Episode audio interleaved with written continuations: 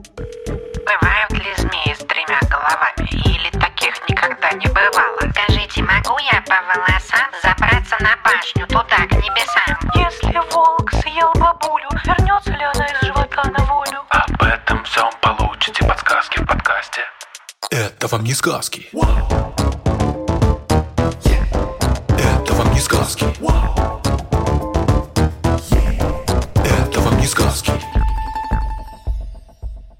Всем привет! Это подкаст «Это вам не сказки», и я его ведущая Тата Зарубина. Всем привет. Да, все верно. Это подкаст «Это вам не сказки». Тата никого не обманывает. Я, к слову, второй его ведущий Степа Кальтеевский. В этом подкасте я и Тата разбираемся, что во всяких сказках, мифах, мультфильмах выдумка, неправда, а что нет. И сегодня мы будем говорить как раз про мультфильм. Правда, Степ?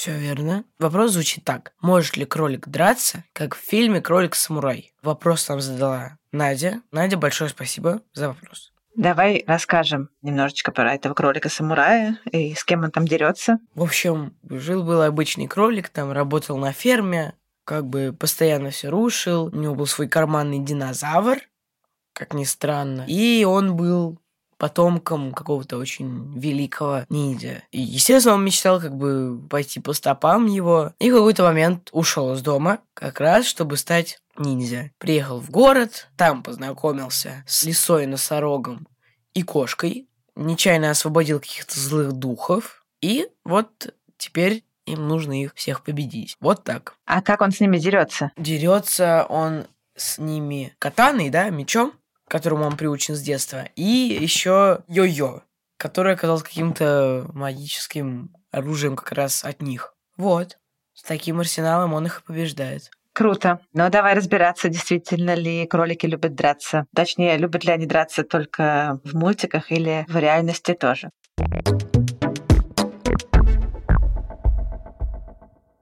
Сначала надо вообще разобраться, кто такие кролики. Кролики вместе с зайцами и еще такими зверьками, которые называются пищухи, относятся к отряду зайцеобразных. Их всего чуть больше сотни видов, и все они небольшие травоядные млекопитающие, которые живут почти на всех континентах, кроме Антарктиды, обитают в самых разных ландшафтах и в самом разном климате. Они могут э, встречаться и в арктических пустынях, и где-то в высокогорьях, и в тропических лесах. Но несмотря на то, что вот они живут в таких разных местах, внешне они друг от друга, в общем, не сильно отличаются, и все более-менее похожи внутри этой группы. Пищухи — это отдельная группа, они отличаются от зайцев и кроликов немножко внешне, они больше похожи, может быть, на хомяков. У них уши короткие, и ноги передние и задние примерно одинаковые длинные, в отличие от кроликов и зайцев, у которых уши, наоборот, длинные, а также очень длинные и очень мощные а, задние ноги. Подошвы ног у них покрыты шерстью, чтобы они не скользили, когда отталкиваются. На лапах у них очень сильные когти,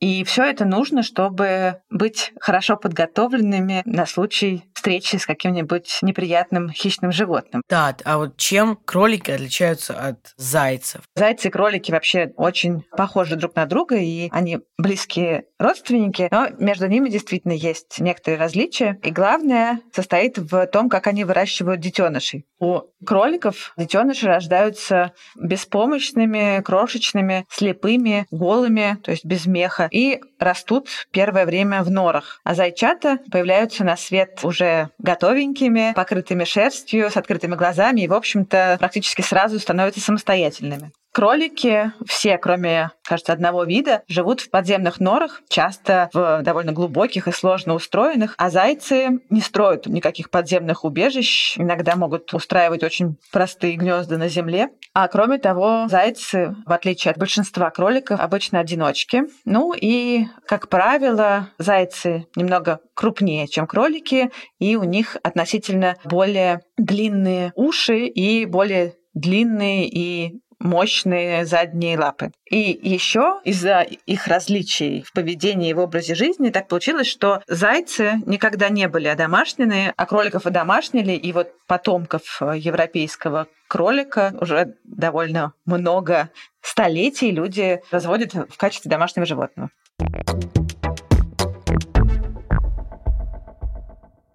Да, я кажется, знаю ответ на свой вопрос, но все-таки хочу спросить, зачем кроликам такие большие уши? Мне кажется, что из-за того, что они живут в регионах с очень разным климатом, это помогает им сохранять какую-то пристойную, одинаковую температуру тела.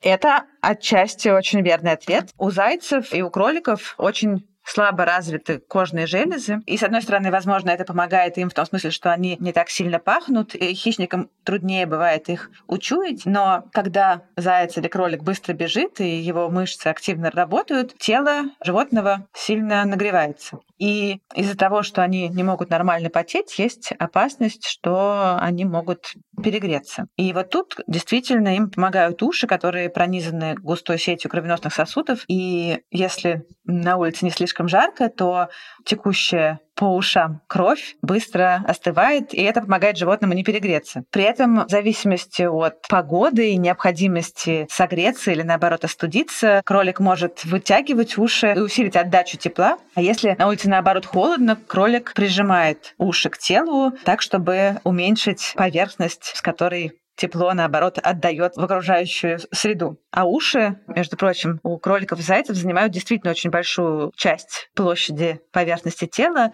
Вот у европейского кролика площадь ушей — это примерно одна шестая от площади всей поверхности тела. При этом главную функцию ушей, то есть слух, тоже никто не отменял. И поскольку у зайцев и кроликов очень много врагов, им нужно быть хорошо подготовленными. И большие уши им в этом помогают. Во-первых, у них просто очень хороший слух, они слышат издалека. А во-вторых, эти уши работают как очень точные локаторы, и они очень хорошо определяют, откуда исходит подозрительный звук. И когда заяц, например, где-нибудь лежит, и уши у него, скажем, расслаблены и прижаты к телу, а если вдруг он слышит какой-то подозрительный шум, он поднимает уши и начинает поворачивать их в разные стороны. И из-за того, что уши у него такие длинные, ему, в принципе, можно даже и не вставать для этого, чтобы осмотреться. И таким образом он может продолжать лежать, не привлекая внимания хищника какими-то лишними ненужными движениями, но при этом знать, откуда доносится звук, приближается ли он. И если его что-то будет беспокоить, если опасность будет приближаться, он заметит ее задолго до того, как его смогут увидеть хищники. Зрение у зайцев и кроликов тоже очень хорошее, и они могут, не поворачивая головы, видеть не только перед собой, но и все, что происходит по сторонам и даже сзади. Это тоже, конечно же, им помогает вовремя обнаружить потенциальных врагов. Ну, а дальше, если заяц или кролик сочтет, что нужно бежать, ему уже помогают его ноги. Некоторые зайцы могут бежать действительно очень быстро. Рекорд, кажется, приближается к 80 км в час. Это больше, чем обычная скорость машин, которые едут, например, по городу. Кролики бегают обычно не так быстро. Они бегают примерно с той же скоростью, что и люди. Но они делают это очень вертко. И убегая от хищника, они делают такие хитрые зигзагообразные движения, что поймать кролика бывает даже опытному хищнику очень трудно.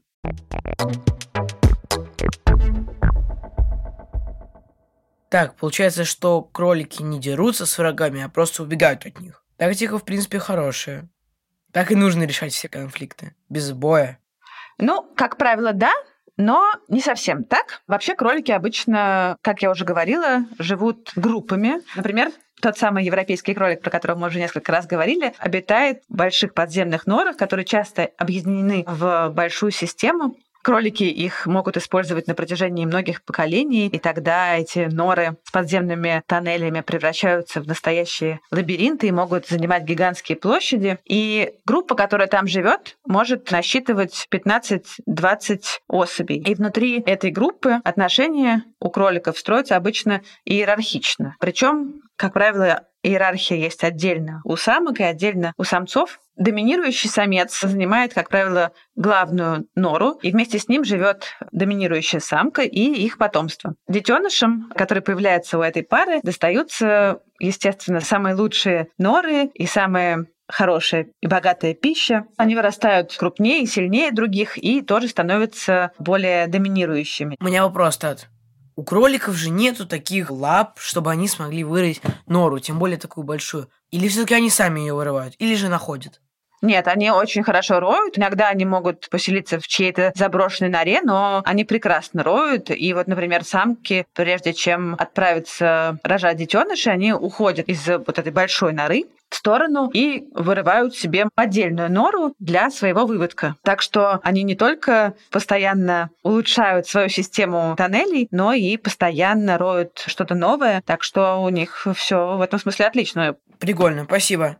Ну вот, и подчиненные кролики обычно селятся на краях колонии, но время от времени у них все равно происходит борьба за лучшие норы, и это часто приводит к серьезным дракам между кроликами, которые могут заканчиваться травмами или иногда даже смертью. Ну и, понятное дело, самцы дерутся во время периода размножения за самок. Так что, в общем-то, кролики очень даже способны драться, а еще они очень активно защищают территорию своей колонии от кроликов, которые к ней не принадлежат, от всяких чужаков. И это тоже может оканчиваться серьезными побоищами. Ну, достаточно жестко вообще так-то, если по правде говоря.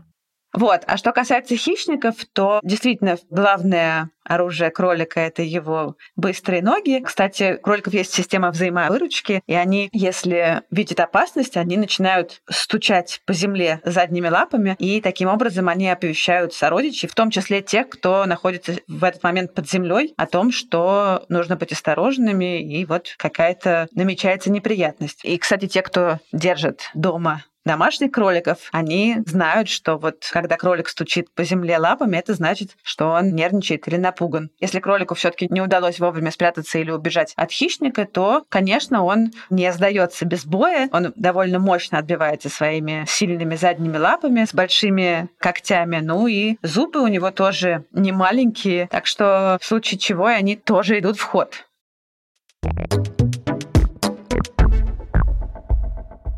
А у кроликов прям острые зубы?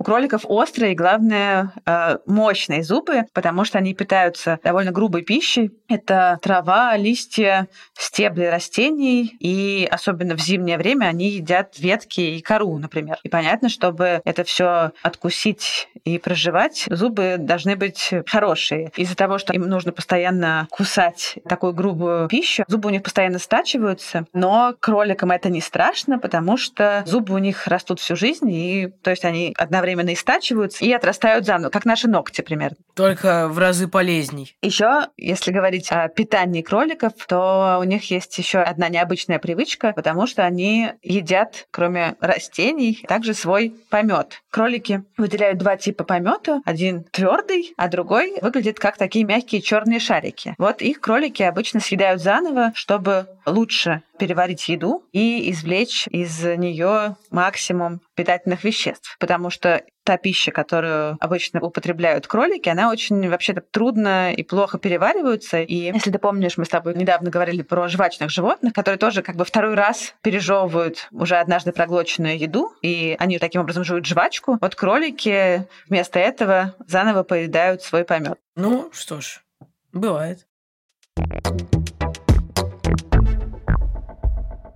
Домашний кролик — это потомок дикого европейского кролика, которого одомашнили сравнительно недавно. Считается, что это произошло примерно в VI веке, а по некоторым предположениям даже позже. Главное, для чего использовали кролика, это было мясо. И самые ранние породы домашних кроликов были выведены именно как источник мяса. Поэтому, кстати, они стали значительно крупнее своих диких собратьев. Но сейчас размеры домашних кроликов могут быть очень разными. Они бывают и гигантскими, и карликовыми. А также у них может быть очень разный окрас. Далеко не все из них сейчас имеют такой дикий серо-бурый оттенок, они бывают самых разных цветов. Кроме кроликов, которые выведены были ради мяса, позже появились породы, которых выводили для меха. Отдельно были породы, выведенные специально как подопытные животные для лабораторных исследований. Ну и, конечно, есть много пород, выведенных для того, чтобы держать дома как домашних питомцев. Кролики довольно неприхотливые существа, они легко адаптируются к разным условиям, а, а еще они очень быстро размножаются. Кролики вообще знамениты своей плодовитостью, и если говорить о диком кролике, то в мягком климате, например, в Южной Европе, крольчиха может размножаться с марта по октябрь, и за это время она может принести от 3 до 5 пометов. В каждом помете может быть по 5-6 крольчат в среднем. И получается, что в сезон крольчиха может родить по 20-30 крольчат. А взрослеют они очень быстро и в 3-4 месяца уже сами могут начать размножаться. И эти свойства кроликов помогли им по-настоящему завоевать практически весь мир. Когда-то моряки брали кроликов с собой в качестве запаса мясной еды. Иногда они их выпускали на каких-нибудь островах, на которые собирались вернуться, чтобы, если они окажутся там снова, у них там было на кого поохотиться и что есть. Возможно, именно так кролики появились на Британских островах, где сейчас они очень многочисленны. Но там они, насколько я знаю, никаких бед не наделали, а в некоторых местах все было не так благополучно. Первое известное упоминание о кролике как о виде, который распространился за пределы своих естественных мест обитания, сделано в связи с тем, что кролики появились на Балиарских островах. Это такие острова в Средиземном море, недалеко от Испании, после того, как их завоевали римляне. Это было в первом веке до нашей эры. Тогда кролики там очень быстро размножились и стали уничтожать урожаи и, как писали, даже разрушать некоторые дома и деревья своим рытьем и вызвали таким образом голод на этих островах. И жителям даже пришлось обратиться за помощью к императору Августу, чтобы он помог им избавиться от кроликов. Настолько много они им доставляли хлопот. Я слышал еще, что кролики в Австралии принесли достаточно много всяких бед. Да, это верно. Это знаменитая история. С тобой э, об этом говорили несколько выпусков назад, э, кажется, в выпуске про лис.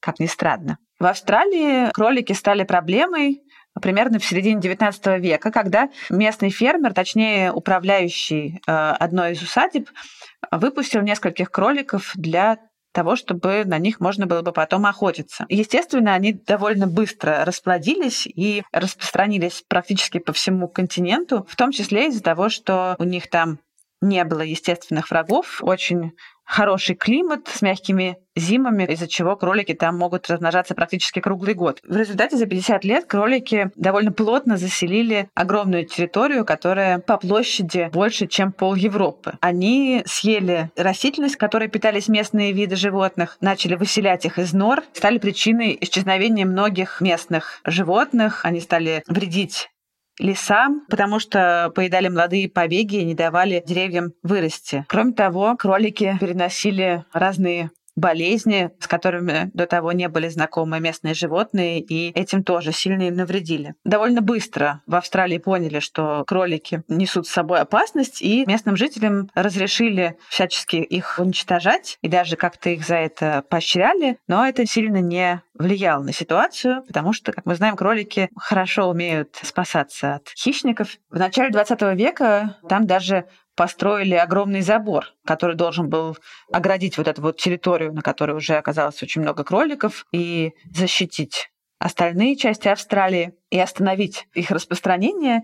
Но, как нетрудно догадаться, это не помогло, потому что кролик умеет не только высоко прыгать, но и глубоко рыть. Поэтому такие заборы ему ни почем. Он в случае чего проложит туннель под ним и преодолеет его. Люди придумывали разные методы борьбы с кроликами в Австралии. Например, где-то в середине прошлого века их стали э, заражать вирусом, и это было довольно эффективно. В результате этого популяция австралийских кроликов сократилась примерно в шесть раз. Их было тогда изначально 600 миллионов, а осталось только 100. В природе Австралии это, конечно, помогло, а вот Новую Зеландию, которая тоже столкнулась с такой проблемой, не спасло, потому что этот вирус переносится с помощью насекомых, а в Новой Зеландии подходящих насекомых-переносчиков не было. Однако оставшиеся тогда после этой эпидемии кролики оказались устойчивы к этому вирусу. И теперь уже это не работает. В общем, хотя популяция кроликов в Австралии уже не растет так быстро, они все еще представляют из себя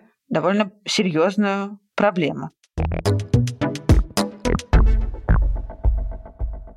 Ну что ж, кролики существа интересные. Я узнал, что они там могут кусаться, что у них сильные лапы, что они норы сами копают. Это вот я удивлен. Я думаю, что итог очевиден. Они могут драться. Да, мы это обсудили, они дерутся друг с другом жестоко. Поэтому да, миф оправдан. Разве что они катанами и йо-йо не умеют пользоваться. Спасибо, Тат, тебе за хороший рассказ. Это было интересно. Спасибо большое. Спасибо, Степ. И спасибо Наде за вопрос. А также мы благодарим нашего редактора Эдуарда Царионова, нашего выпускающего редактора Анну Шур, звукорежиссера Егора Вилова, расшифровщика Кирилла Гликмана, фактчекера Михаила Трунина и композитора Михаила Соробьянова за работу над этим выпуском. Всем пока. Наш подкаст можно слушать везде, где вы слушаете подкасты, но лучше всего слушать его в нашем приложении «Гусь-Гусь». Ведь, во-первых, там мы выходим на две недели раньше, слушайтесь в эти сроки, а во-вторых, там, кроме нас, есть куча всяких интересных лекций, сказок и подкастов. Поэтому давайте, бегом наш слушайте Гусь-Гусь. Всем пока.